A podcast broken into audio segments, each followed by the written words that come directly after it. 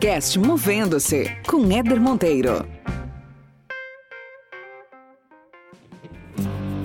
Esse podcast existe para te provocar a enxergar a carreira de outra forma. Meu objetivo aqui é que a cada episódio você termine melhor do que quando começou, com mais conhecimento, com novas ideias, mais autoconsciência e mais inspiração para fazer gestão da sua trajetória profissional. Aproveita e acompanhe a gente lá no Instagram, movendo-se, sem o hífen. Vamos junto nessa jornada.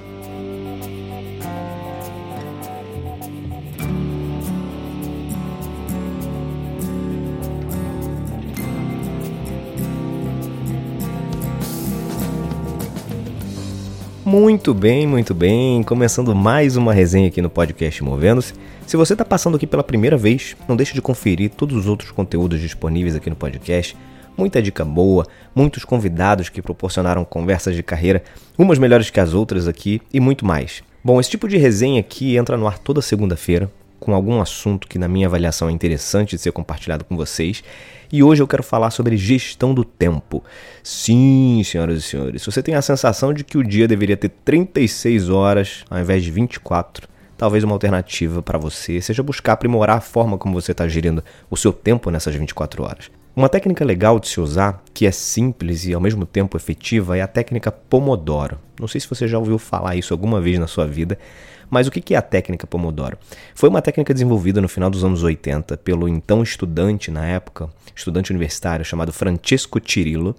O Cirillo estava lutando para se concentrar com seus estudos e concluir uma série de tarefas que ele tinha, e depois de muito pressionado, ele decidiu fazer um compromisso com ele mesmo, definindo que ele tinha que ter no mínimo 10 minutos de tempo de estudo muito concentrado, ou seja, sem qualquer interrupção. E aí, a partir desse desafio, ele encontrou um cronômetro de cozinha que tinha um formato de um tomate Pomodoro em italiano, então a tradução de Pomodoro no italiano significa tomate, e aí nasceu então a técnica Pomodoro. E como é que foi o desdobramento dessa técnica ao longo do tempo e por que, que ela é tão eficaz hoje em dia quando a gente fala de gestão do tempo?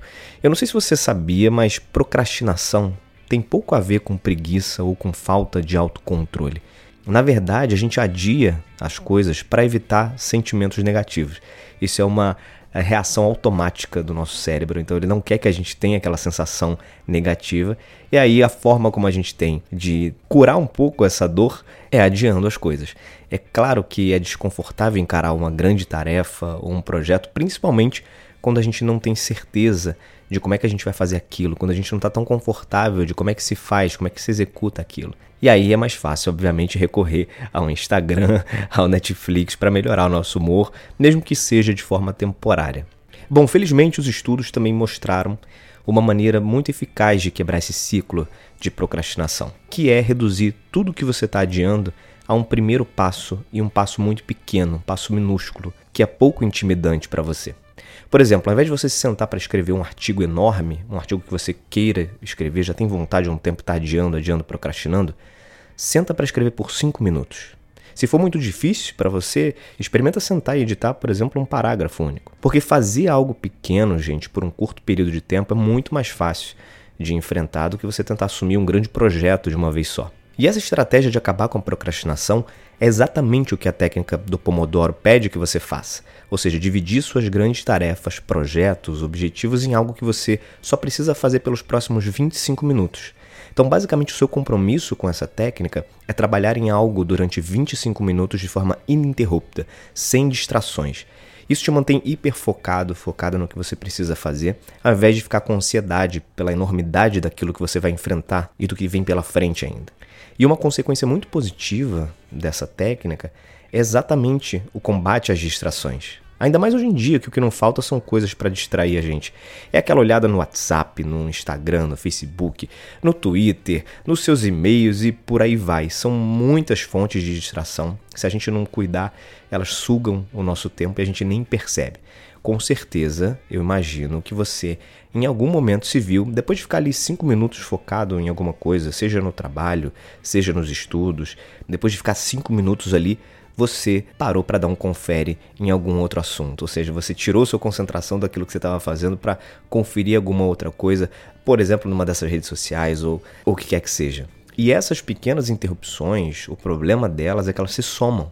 E não é só o tempo que você perde com essas distrações, também leva tempo e energia para você redirecionar sua atenção. Então, se você estava concentrado, estava concentrada em alguma atividade e você sai daquilo ali, por exemplo, para dar uma conferida no Instagram, para ver o seu grupo de WhatsApp, depois que você muda essa marcha, ou seja, é como se fosse um carro, né? Você está ali na quinta marcha, numa velocidade constante, e aí você freou o carro, você parou para concentrar, para olhar alguma outra coisa, e aí você vai retomar toda aquela velocidade de novo. Você vai passar a primeira marcha, a segunda marcha, a terceira marcha. Então, depois de mudar de marcha, a nossa mente pode demorar na tarefa anterior até 20 minutos para recuperar a concentração total. Aquela concentração que você estava com ela antes de interromper. Então, quer dizer, se você ceder ao impulso de dar uma olhada no, no, seu Facebook, por um minutinho que seja, na verdade, esse um minuto pode se transformar em 20 minutos na tentativa de volta àquele seu nível de concentração que tinha anteriormente no trabalho ou na atividade que você estava executando. E a técnica Pomodoro ajuda você a resistir a todas essas interrupções e treinar novamente o seu cérebro para se concentrar. Cada Pomodoro ele é dedicado a uma tarefa e cada pausa é uma chance de você redefinir e trazer sua atenção de volta para o que você deveria estar trabalhando. Essas pausas podem ser, por exemplo, de 5 minutos. E aí, quando você começa a trabalhar em sessões curtas e cronometradas, o tempo não é mais um conceito abstrato. Ele passa a ser um evento de fato concreto. Ele torna-se, na prática, um Pomodoro. Né? Você pode, inclusive, classificar o Pomodoro como uma unidade de medida, uma unidade de tempo esforço, e aí você muda o conceito de tempo do negativo, ou seja, algo que se perdeu, que você não viu passar, para uma representação positiva dos eventos que você realizou. O Tirilo chamava isso de inversão do tempo, porque muda a percepção do tempo para uma medida exata de produtividade. Isso, obviamente, vai levar as estimativas de tempo a patamares muito mais realistas. Tem um escritor chamado Ben Donick que ele descreve como sua percepção do tempo mudou quando ele começou a usar essa técnica, esse método Pomodoro. Ele diz o seguinte: cinco minutos de internet, quando são medidos pelo meu cronômetro, parece que foram 35 segundos. Então, estou navegando ali, por exemplo, no Instagram, é 5 minutos. Quando eu cronometro isso e vejo que o tempo acabou, parece que foram só 35 segundos. E se eu estou cronometrando, por exemplo, uma hora numa pesquisa que eu estou fazendo para um determinado trabalho, quando essa, essa uma hora se encerra, parece que passaram 3, 4 horas. Aí você vê, né, como muda a percepção da gente sobre o tempo. E quando você usa essa técnica Pomodoro, você tem uma medição muito mais clara do seu tempo finito, dos seus esforços. Isso vai permitir com que você reflita, com que você planeje seus dias com muito mais precisão, com muito mais eficiência. E claro que com a prática você vai ser capaz de avaliar com, com mais precisão também quantos pomodoros, por exemplo, uma tarefa vai exigir. Eu conheço gente que já utiliza realmente como uma, uma unidade ali de tempo e aí começa a classificar, bom, isso aqui, esse trabalho vai levar aí uh, três pomodoros, né? Que são 25 minutos cada um, mais 5 minutos de intervalo.